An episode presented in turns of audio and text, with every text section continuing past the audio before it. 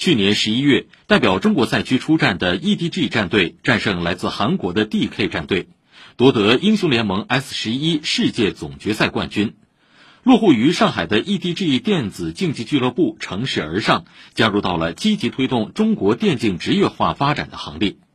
俱乐部总经理兼总教练姬星全力创建青训培训体系，引导电竞爱好者正确的认识电竞、参与电竞。请听报道。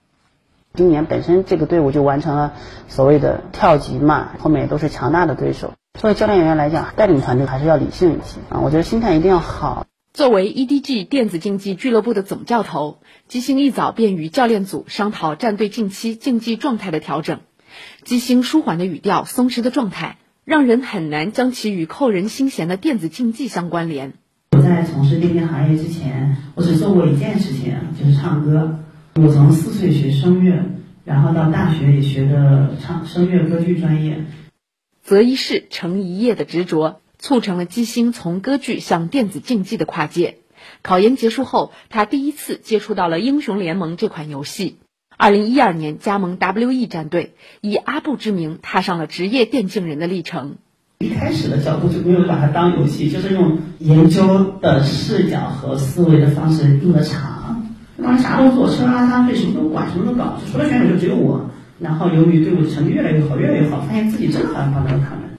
基星先后加入了 WE、EDG 两家俱乐部，在领队、技术分析师、教练以及经理的各种角色间跳转。二零一八年，他被任命为英雄联盟项目国家队总教练，带队出征雅加达亚运会，并一举夺得金牌。基星认为，他的使命还在于探索和推动中国电竞行业的职业化运营，引导年轻人树立正确观念。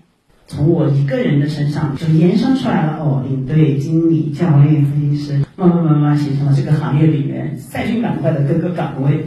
最大的市场毫无疑问是中国，占了全球一半的这样一个电竞市场。我认为现在就是应该两头都要抓，从业人员的。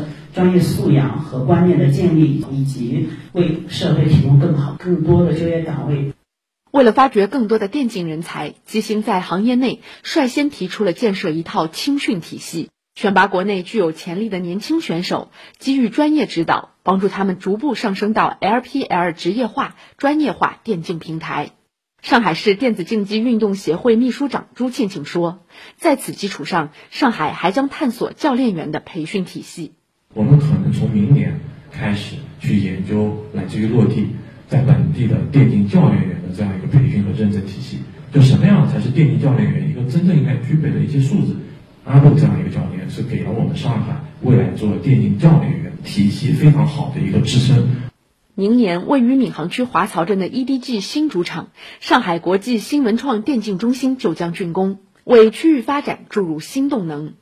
以上由记者于倩报道。